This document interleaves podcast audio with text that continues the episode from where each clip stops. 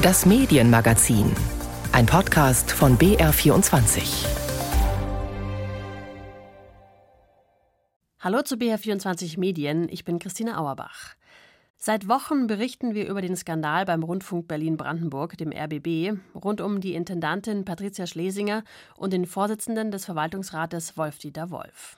Es geht um teure Büros und teure Autos, um undurchsichtige Beraterverträge und ein skandalöses Bonussystem, mit dem Gehälter der Führungsspitze klammheimlich aufgestockt wurden. Inzwischen wurde Patricia Schlesinger fristlos entlassen. Sie soll auch kein Ruhegehalt bekommen, keine Abfindung und auch Wolf-Dieter Wolf ist nicht mehr im Amt. Aber die Krise, die ist da und die schadet dem ganzen öffentlich-rechtlichen System. Wie kann es sein, dass Vorkommnisse wie beim RBB jahrelang geduldet oder nicht gesehen wurden, vielleicht auch einfach abgenickt wurden? Wer kontrolliert das eigentlich? Wer hätte einschreiten können und müssen? Was wir hier bei BR24 Medien in den letzten Wochen gemerkt haben, zu erklären, wie Aufgaben und Kontrolle in einer Rundfunkanstalt verteilt sind, das ist gar nicht so einfach. Es ist aber enorm wichtig zu wissen, schließlich finanzieren die öffentlich-rechtlichen ja wir alle. Und deshalb machen wir das jetzt. Wir steigen tief ein in die Strukturen des öffentlich-rechtlichen Rundfunks, am Beispiel des Bayerischen Rundfunks. Und wir klären dabei unter anderem, warum es wichtig ist, dass man als Mitglied des Rundfunkrates schnell lesen kann. Dazu später mehr. Ich mache das alles nicht alleine. Bei mir ist Sissy Pizza, Redakteurin von BR24 Medien. Sie berichtet über Medienthemen schon seit es im BR-Rundfunkrat noch Torte und Zigarren bei den Sitzungen gab. Wann war das, Sissy? Naja, das war in den 80er Jahren. Da war ich Studentin und habe angefangen, für einen Mediendienst die Funkkorrespondenz zu schreiben. Und der BR war damals insofern Vorreiter, als die Rundfunkratssitzungen öffentlich waren. Das heißt, da saßen immer irgendwie zwei, drei Leute auf der Pressebank und ich saß für die Funkkorrespondenz da. Und der Zigarrenrauch war mein Albtraum, weil mir einfach schlecht wird davon, damals und heute. Zigarren gibt es schon lange nicht mehr. Nicht nur daran sieht man, dass sich was gewandelt hat. Ganz grob gesagt, bei jedem öffentlich-rechtlichen Sender, ob jetzt ARD, ZDF oder Deutschlandfunk, gibt es zwei Stellen, die kontrollieren, ob im Programm Vielfalt herrscht und ob finanziell eben alles passt. Das sind der jeweilige Rundfunk oder Fernsehrat und der Verwaltungsrat. Diese beiden Institutionen sind also super wichtig für die Kontrolle und deshalb werden wir genau diese beiden Gremien heute genauer anschauen. Wir starten mit dem Verwaltungsrat und hier erstmal ein kurzer Überblick, wer dort überhaupt sitzt und was der Verwaltungsrat macht. Wer sitzt im Verwaltungsrat? Der Verwaltungsrat des BR besteht aus sieben Personen. Zwei davon sind Mitglieder qua Amt. Zum einen ist immer der oder die Präsidentin des Bayerischen Landtags gleichzeitig Vorsitzende des BR Verwaltungsrates. Das ist derzeit Ilse Aigner, CSU. Zum anderen ist immer auch der oder die Präsidentin des Bayerischen Verwaltungsgerichtshofes vertreten. Die anderen fünf Mitglieder des Aufsichtsgremiums werden vom Rundfunkrat gewählt. Sie sollen folgende Expertise mitbringen: Wirtschaftsprüferexamen, Befähigung zum Richteramt oder medienwirtschaftliche Erfahrung. Aufgaben des Verwaltungsrates der Verwaltungsrat kontrolliert die Geschäftsführung des BR und schließt den Dienstvertrag mit der Intendantin. Auch die Verträge mit den Direktorinnen und Direktoren sowie mit weiterem Führungspersonal sind zustimmungspflichtig. Jeder Vertragsabschluss des BR ab 3 Millionen Euro, der nicht das Programm betrifft, bedarf der Zustimmung des Verwaltungsrats. Er ist für wirtschaftliche und technische Fragen zuständig. Es gibt zwei Ausschüsse, den Bauausschuss und den Ausschuss für Technik, IT und Multimedia. Jedes Bauvorhaben ab 150.000 Euro geht zur Info in den Ausschuss, bei der IT ab 50.000 Euro. Der Verwaltungsrat überprüft den Haushaltsplan und den Jahresabschluss des Senders. Vergütung des Verwaltungsrates. Die Mitglieder des Verwaltungsrats sind ehrenamtlich tätig. Sie bekommen eine Aufwandsentschädigung von 700 Euro im Monat, Vorsitzende das Doppelte und ein Sitzungsgeld von 100 Euro. Gewählt sind sie für jeweils fünf Jahre, nach drei Amtsperioden ist Schluss. Sissi, wir haben jetzt gerade gehört, der Verwaltungsrat kontrolliert die Geschäftsführung. So heißt es immer so schön. Was heißt es aber genau? Also wie sieht diese Kontrolle aus? Naja, der Verwaltungsrat ist eben zuständig für die Prüfung der Finanzen und für die ordnungsgemäße Verwendung der Mittel bei allem, was nicht Programm ist. Also zum Beispiel hier beim BR, der Neubau in Freimann, wo wir ja gerade alle Gewerke zusammenführen, also Fernseh, Radio und äh, unsere Internetaktivitäten. Oder die laufende Modernisierung der Studios, die Anschaffungen in der Technik. Da guckt der Verwaltungsrat drauf. Er schaut auch der Intendantin auf die Finger und beim RBB hätte er merken müssen, dass zum Beispiel der Umbau Umbau der Chefetage erst ungefähr 650.000 Euro kosten sollte, was ja schon sehr viel Geld ist, und dann aber 1,4 Millionen gekostet hat. Also es geht hier nicht um ein paar tausend Euro für Parkett oder für neue Sofas, sondern um ganz andere Summen. Gleichzeitig wurde aber beim RBB im Kulturprogramm eine Million eingespart. Und deswegen sind die Mitarbeitenden dort maximal sauer. Du hast es gerade gesagt, also es scheint da beim RBB maximal was schiefgelaufen sein in diesem Verwaltungsrat. Gibt es denn da innerhalb des Verwaltungsrates irgendeine Kontrolle, dass das eigentlich nicht passieren kann? Aufgrund der Recherchen, die inzwischen gelaufen sind, ist im Verwaltungsrat offensichtlich in Anführungszeichen arbeitsteilig vorgegangen worden. Das heißt, Wolf-Dieter Wolf, der Vorsitzende, hat den Arbeitsvertrag mit der Intendantin, mit Patricia Schlesinger, bilateral ausgehandelt. Er hat dann den anderen Verwaltungsratsmitgliedern das zur Kenntnis gegeben die haben aber auch halt nicht nachgefragt, was da genau drin stand. Und diese Woche zum Beispiel wurde durch das Rechercheteam, das beim RBB selber eingesetzt worden ist, bekannt, dass Schlesinger und Wolf 2020 gemeinsam nach Israel reisen wollten, mit ihren jeweiligen Ehepartnern. Es ging da um eine Konzertreise der Berliner Philharmoniker und für die Übertragung der Konzerte war der RBB zuständig. Es waren sehr teure Zimmer, sehr, sehr teure Zimmer, in einem Fünf-Sterne-Hotel in Jerusalem gebucht worden, über die Kreditkarte der Intendantin, die der Sender ihr zur Verfügung stellt. Letztendlich kam die Reise dann zwar aufgrund von Corona nicht zustande, aber die Summen, die da aufgerufen wurden, auch zum Beispiel für gemeinsame Abendessen zwischen Wolf und Patricia Schlesinger und die Tatsache, dass die Ehepartner offensichtlich mitversorgt wurden, das macht schon einigermaßen fassungslos. Und bei so viel Nähe versagt dann die Kontrolle, ich würde sagen, mit Ansage, zumal wenn die übrigen Verwaltungsratmitglieder offensichtlich ihrer Kontrollaufgabe nicht nachgekommen sind. Wie kann es sein? Also du sagst auf der einen Seite, der Chef hatte eine wahnsinnige Nähe, die anderen sind nicht eingeschritten, waren vielleicht auch zu nah dran. Also gibt es da keine Regelungen, wer da im Verwaltungsrat sitzen muss? Nein, es gibt tatsächlich im RBB-Staatsvertrag oder auch in der Satzung keine Vorgaben über die Qualifikation der Verwaltungsräte beim RBB. Also es könnte auch der Pförtner sein, was jetzt nicht unbedingt gegen den Pförtner spricht, aber ich meine, man muss ja doch gewisse Kenntnisse haben, um ein solches großes äh, Unternehmen kontrollieren zu können. Die sieben Mitglieder des Verwaltungsrates beim RBB werden vom Rundfunkrat gewählt. Ein Mitglied wird vom Personalrat entsandt. Die Mitarbeitenden sind also vertreten, das finde ich gut. Und dann gibt es noch die Vorgabe, von den sieben müssen drei Frauen sein, aber das sagt ja im Endeffekt nichts über die Qualifikation. Und im Gegensatz zum BR, wir haben das ja gehört, da müssen die Leute, die in den Verwaltungsrat gewählt werden, zum Beispiel die Befähigung zum Richteramt haben oder ein Wirtschaftsprüferexamen oder sie müssen Erfahrungen in der Medienwirtschaft haben. Das ist zwar ein weites Feld, aber wie gesagt, zumindest gibt es da einige Anforderungen. Also es gibt beim BR Anforderungen, das finde ich auch gut. Aber was wir ja gerade gehört haben, ist, dass zum Beispiel immer die Präsidentin des Landtags auch im BR-Verwaltungsrat die Chefin ist. Also ist das denn sinnvoll? Vielleicht hat diese Person ja gar keine Lust oder Kompetenz für diesen Posten. Also wäre es zum Beispiel nicht besser, auch beim BR den Chef zu wählen, wenn das so ein wichtiger Posten ist? Ilse Aigner und ihre Vorgängerin Barbara Stamm, die haben und hatten offensichtlich Lust und sind bzw. waren dem BR auch sehr verbunden. Außerdem haben sie natürlich einen Stab, der sich kümmert und das Ganze inhaltlich vorbereitet. Ich finde eher die Frage wichtig der möglichen politischen Einflussnahme, der politischen Nähe. Und da muss man sich fragen, ob das so glücklich ist, wenn da eben qua Amt die Präsidentin oder der Präsident des Bayerischen Landtages drin sitzt. Mhm. Auf jeden Fall, was klar ist, dass dieser Chefposten des Verwaltungsrates eine große Aufgabe ist. Im Moment ist, wie du gesagt hast, Ilse Eigner Chefin dieses Verwaltungsrates und sie beschreibt diese Aufgabe so. Ja, die ist schon sehr umfangreich. Wir müssen ja hier die Überwachung der gesamten Geschäftsführung und auch der Intendantin natürlich durchführen. Es geht bei uns um Anschaffungen wirtschaftlicher und auch technischer Natur und natürlich auch die Prüfung der Wirtschaftsrechnung. Wir haben dazu eigentlich mehrere Ausschüsse vom Verwaltungsrat allein schon, den Bauausschuss und den Technikausschuss. Dazu haben wir auch gute Personen, die dazu den Vorsitz übernommen haben, zum Beispiel eine Architektin beim Bauausschuss. Wir haben den Unterausschuss Finanzen gemeinsam mit dem Rundfunkrat, wo wir die Wirtschaftsrechnung und natürlich auch den Wirtschaftsplan voranbringen, auch die Überprüfung der Gemeinschaftseinrichtungen, also eine sehr, sehr umfangreiche Geschichte und wir haben auch zum Beispiel die Überprüfung von den Bauvorhaben, den großen vom BR hoch 3, ganz regelmäßig.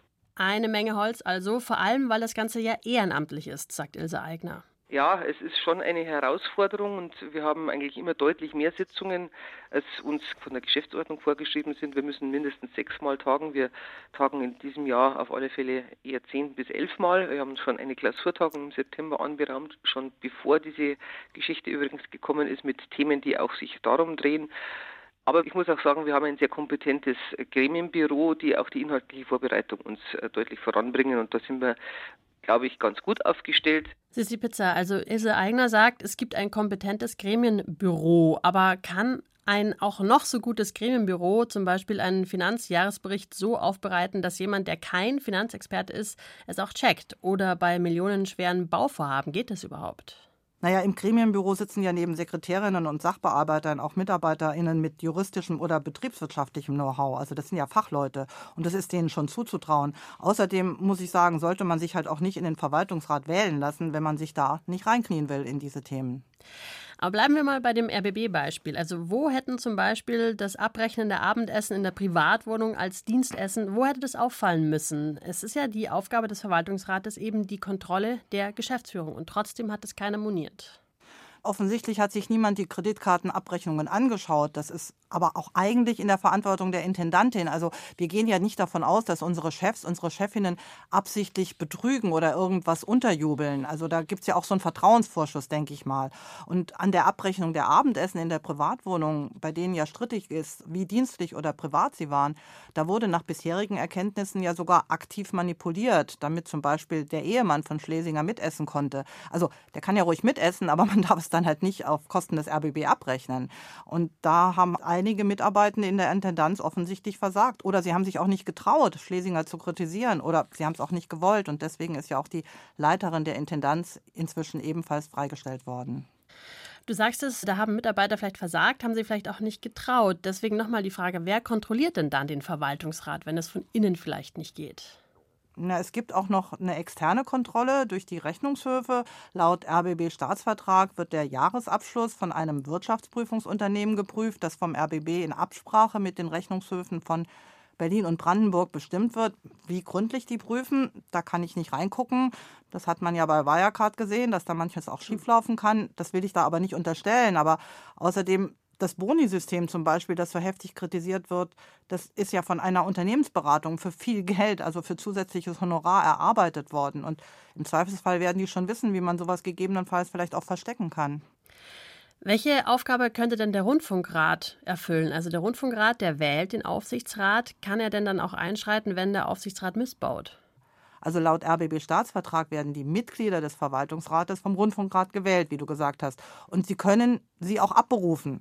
Aber meines Wissens ist das noch nie vorgekommen, also weder beim RBB noch in anderen Landesrundfunkanstalten. Mhm. Wir sind jetzt schon bei diesem zweiten wichtigen Gremium, dem Rundfunkrat. Deswegen, bevor wir weiter sprechen, ein kurzer Überblick, wie der zusammengesetzt ist und was seine Aufgaben sind. Wer sitzt im Rundfunkrat? Den Rundfunkrat bilden 50 Mitglieder verschiedener gesellschaftlicher Gruppen. Dazu gehören zum Beispiel Gewerkschaften, Kirchen, Wirtschafts-, Jugend- oder Kulturverbände. Ebenfalls dabei sind zwölf Mitglieder des Bayerischen Landtags, entsprechend ihrer Fraktionsstärke, sowie ein Mitglied der Bayerischen Staatsregierung, in der Regel der Leiter der Staatskanzlei, derzeit Florian Herrmann, CSU.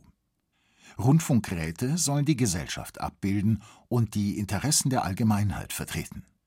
Eigentlich soll jede Organisation auf einen ausscheidenden männlichen Vertreter eine weibliche Vertreterin in den Rundfunkrat entsenden. Dies ist aber nur ein Soll, kein Muss. Die Amtszeit wurde auf maximal 15 Jahre beschränkt. Aufgaben des Rundfunkrates Der Rundfunkrat ist für Programmfragen zuständig. Er berät die Führung des Senders und wacht darüber, ob das Programm den gesetzlichen Auftrag zu Bildung, Unterrichtung und Unterhaltung erfüllt und dabei der Eigenart Bayerns gerecht wird. Der Rundfunkrat hat keinen Einfluss darauf, was gesendet oder verbreitet wird, befasst sich aber im Nachhinein mit Programmbeschwerden oder Verstößen. Außerdem wählt das Gremium den oder die Intendantin und stimmt der Berufung von Führungspersonal zu.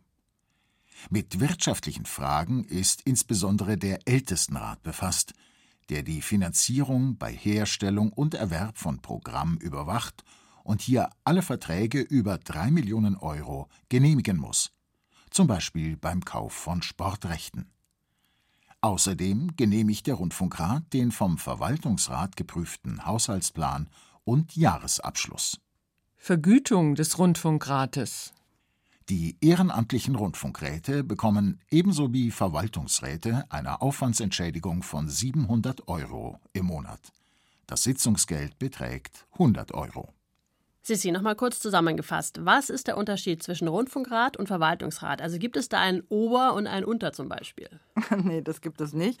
Die einen, der Verwaltungsrat, die sind für Finanzen und die technische Entwicklung zuständig. Und die anderen, der Rundfunkrat, die sind fürs Programm und die Kosten zuständig, die fürs Programm anfallen. Und Überschneidungen gibt es beim Jahresabschluss und beim Finanzplan. Wie Ilse Eigner vorhin gesagt hat, da gibt es einen gemeinsamen Ausschuss, da schaut man gemeinsam drauf und da kann man sich dann offensichtlich auch aufeinander verlassen. Und warum gibt es den Rundfunkrat? Das ist historisch gewachsen. Also die jetzigen Rundfunkanstalten sind ja überwiegend äh, direkt nach dem Zweiten Weltkrieg gegründet worden. Da gab es diese sehr, sehr negativen Erfahrungen aus der NS-Zeit, wo ja Rundfunk als Propagandaapparat missbraucht worden ist, massiv missbraucht worden ist. Und nach dem Krieg hat man die Landesrundfunkanstalten in Deutschland nach dem Vorbild der BBC gegründet. Das heißt, sie sollten nicht staatlich sein, sie sollten aber auch nicht einer einzelnen Gruppierung, also zum Beispiel einer Partei oder einem Wirtschaftsunternehmen gehören, sondern alle gesellschaftlichen Strömungen sollten da drin vertreten sein. Und das Ideal war so der Rundfunk für alle.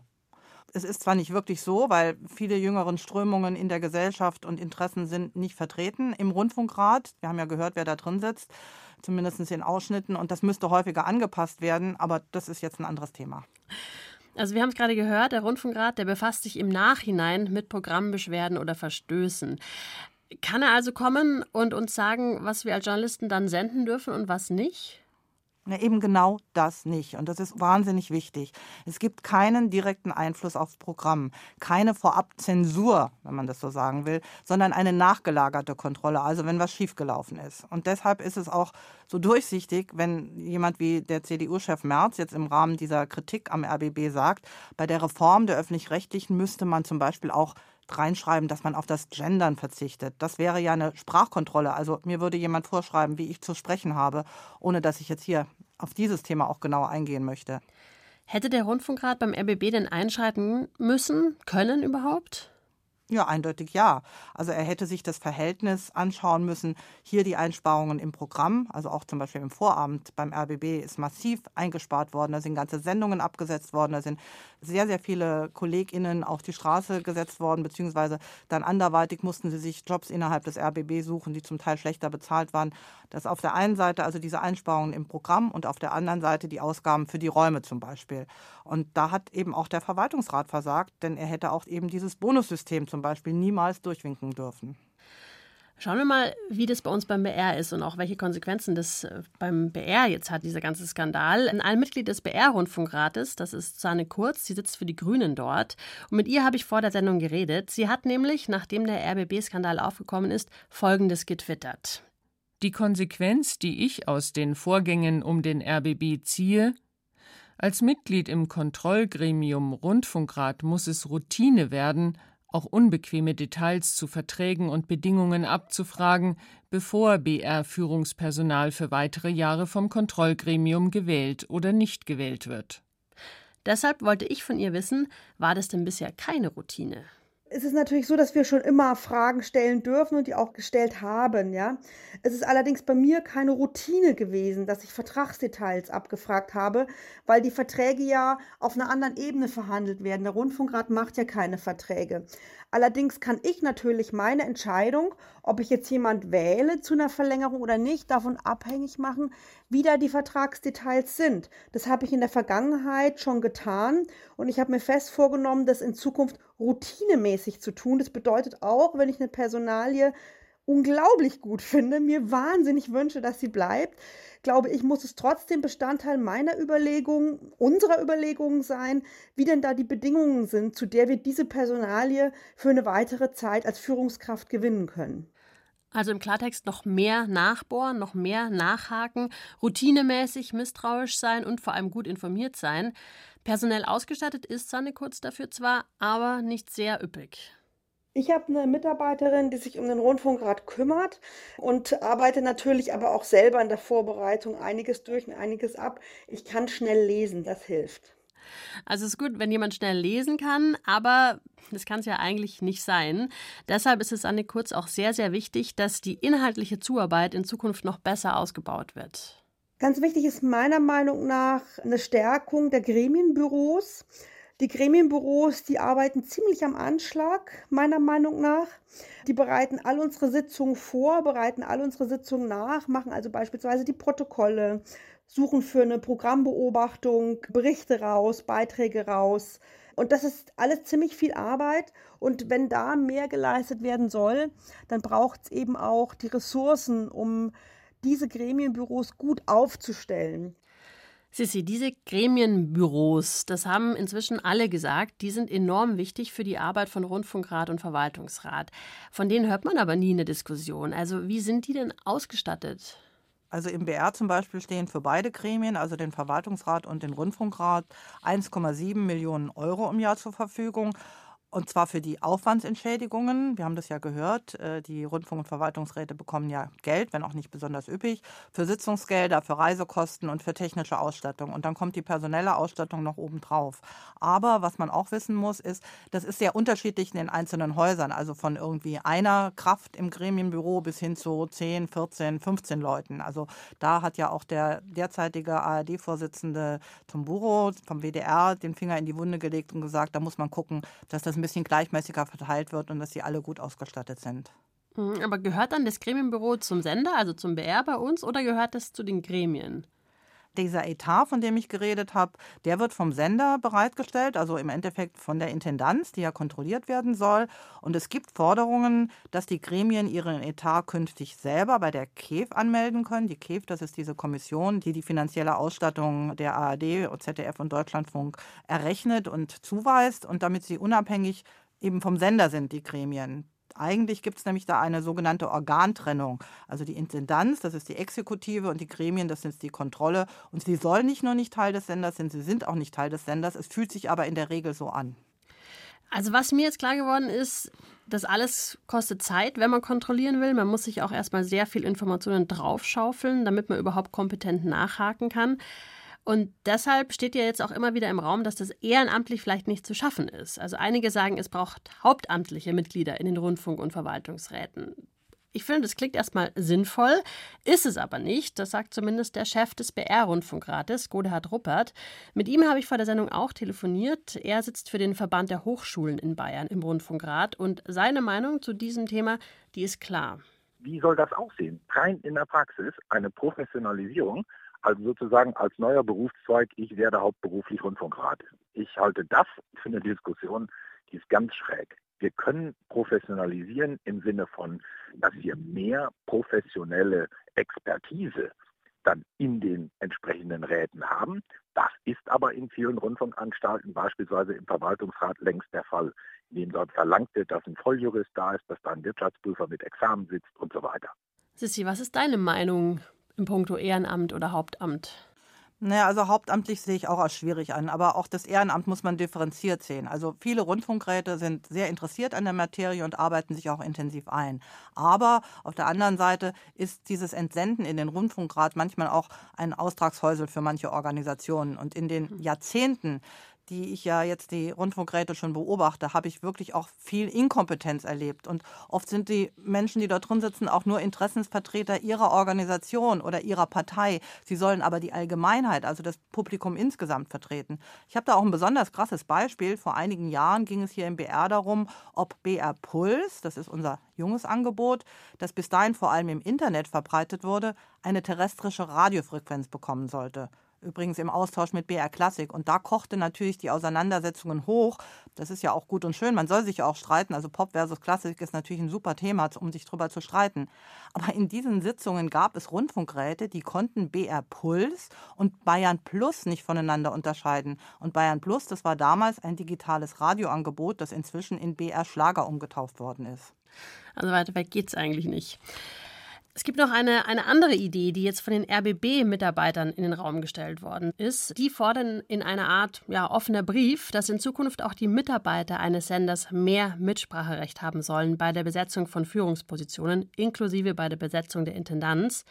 Ich finde es gut, ich bin ja auch Mitarbeiterin hier und fände es gut, wenn meine Meinung zählt, wenn ich mitbestimmen dürfte, wen ich zum Chef haben werde. Sanne Kurz vom BR Rundfunkrat, die sieht es aber ganz anders. Das weiß ich nicht, ob das schlau ist, weil natürlich der Sinn der Gremien ist, man, dass man gerade nicht den Bock zum Gärtner macht, ja. Also der Sinn der Gremien ist ja eine externe Kontrolle. Trotzdem kann es sinnvoll sein, wenn bei der äh, Bestellung der Geschäftsleitung natürlich auch ein Betrieb mehr mitspricht. Ja, also normalerweise beispielsweise jetzt in der Wirtschaft, wo was mit einem Verwaltungsrat, mit einem Aufsichtsrat geregelt ist, da gibt es ja auch eine Arbeitnehmerschaftsvertretung, die da mitspricht. Und es ist einfach eine flachere Hierarchie, eine flachere Führung. Also zusammengefasst, für eine flachere Hierarchie ist sie schon, aber nicht unbedingt dafür, dass die Mitarbeiter in den Gremien mitentscheiden können. Godehard Ruppert, der sieht das ähnlich. Er hat mir gesagt, dass eine derartige große Mitsprache der Belegschaft auch rechtlich gar nicht erlaubt wäre, weil eben gesetzlich festgelegt ist, wer im Rundfunkrat zu sitzen hat und wer im Verwaltungsrat zu sitzen hat. Und das kann man nicht einfach so hoppla hopp mal ändern. Sissi, wo stehst du? Du bist ja Medienexpertin, aber gleichzeitig ja auch wie ich Mitarbeiterin bei den öffentlich-rechtlichen. Sollen wir Mitarbeiter mehr Mitsprache bekommen? Beim RBB ist es ja gerade diese Woche entschieden worden, dass zumindest jetzt, man sucht ja nach einer Übergangslösung, um den Karren wieder aus dem Dreck zu ziehen, also eine Art Interimsintendant, Intendantin oder auch eine ganze Interimsführungsspitze für ein Jahr, bis dann wieder regulär gewählt werden kann. Also in diesem Gremium, was diese Übergangsperson oder Personen jetzt suchen soll, sitzen tatsächlich auch die Mitarbeitervertreterinnen. Und das finde ich auf jeden Fall gut, denn die Mitarbeitenden beim RBB leiden ja ganz besonders unter dem, was da jetzt passiert ist, äh, weil sie ja eben schlecht bezahlt werden, weil Honorare gestrichen, Sendungen gestrichen werden und so weiter. Aber insgesamt ist es natürlich schwierig. Das verstehe ich, was da Sanne Kurz und Godehard Ruppert sagen. Ich würde mir als Mitarbeitende eher wünschen, dass wir von der Belegschaft im mittleren Management mehr mitreden könnten. Also wer wird unser unmittelbarer Chef oder Chefin als Redaktions- oder als Projektleitung? Neben diesem ganzen Skandal jetzt vom RBB kommt im Herbst auch noch ein neues Gesetz, der Medienänderungsstaatsvertrag. Und der schreibt vor, dass die Gremien noch mehr Kompetenzen und Aufgaben bekommen sollen. Warum? Das ist halt der Versuch, den Rundfunk noch stärker in der Gesellschaft zu verankern seitens der Politik. Ich bin da aber durchaus skeptisch, weil, wie man gesehen hat, Rundfunk und Verwaltungsräte jetzt schon teilweise überfordert sind. Der RBB ist ein Beispiel. Wissen wir, ob es weitere gibt. Rundfunkräte sind auch oft sehr nah an der Spitze des Hauses. Das finde ich auch nicht so gut. Und persönlich wünsche ich mir vor allem eine andere gesellschaftspolitische Zusammensetzung der Rundfunkräte. Wir haben es vorhin schon mal kurz angesprochen. Ich wünsche mir auch deutlich weniger Politik. Durch das Bundesverfassungsgericht ist es ja schon zurückgedrängt worden, der Einfluss der Politik. Trotzdem haben wir noch sehr viel Politik in den Gremien. Und das, wie gesagt, würde ich mir wünschen, dass man das eher zurückfährt und dafür Ideen einbringt, wie man das Publikum besser einbeziehen kann. Und äh, diese Ideen gibt es. Und wenn der neue Staatsvertrag das anstößt, dann könnte das auch etwas bewirken. Insgesamt gesagt, die Rundfunkaufsicht muss transparenter und nahbarer werden, damit wir halt auch das Vertrauen unserer Hörer und Zuschauerinnen wieder gewinnen können, das durch dieses RBB-Versagen jetzt wirklich, das muss man leider so sehen, nachhaltig beschädigt worden ist. Also es wird sich was tun, davon gehst du aus. Ich wollte am Ende auch noch von den beiden Mitgliedern des Rundfunkrates noch wissen, welche Lehren Sie aus dem RBB-Skandal ziehen. Lehren ziehen wir daraus, indem wir sehr genau erst einmal ansehen, wie sind unsere Abläufe, wo unterscheiden die sich von dem, was beim RBB schiefgelaufen ist. Das ist an einigen Stellen ganz offensichtlich, dass es da beim BR andere Strukturen und andere Vorschriften gibt. Die müssen wir uns trotzdem nochmal sehr genau ansehen und müssen dann überlegen, gibt es Stellen, an denen wir nachbessern können und müssen, vielleicht einfach auch in bestimmten Ordnungen noch einmal schärfen, indem wir sagen, das ist zwar bei uns geübte Praxis, aber diese geübte Praxis muss auch noch einmal geregelt werden, damit sich jeder wirklich daran halten muss, auch in Zukunft. Ich glaube, es wird auch sehr helfen, wenn auch unsere Ausschusssitzungen öffentlich wären, dass eine generelle Transparenz da ist, würde, glaube ich, sehr helfen, um auch diese Themen Transparenz, Compliance voranzubringen. Ich glaube aber generell ist der BR da inzwischen sehr, sehr gut aufgestellt. Die beiden Rundfunkräte Godehard Ruppert und seine Kurz waren das nochmal. Und hier der Hinweis: In den letzten Ausgaben von BR24 Medien haben wir auch schon ausführlich über den Skandal beim RBB berichtet und unter anderem mit der BR-Intendantin Katja Wildermuth geredet. Zu finden in der ARD Audiothek. Vielen herzlichen Dank, Sissy Pizza, für heute. Ja, ich hoffe, dass wir uns irgendwann auch wieder anderen Medienthemen zuwenden können als diesem Skandal. Ich hoffe auch und damit sagt auf Wiedersehen Christina Auerbach.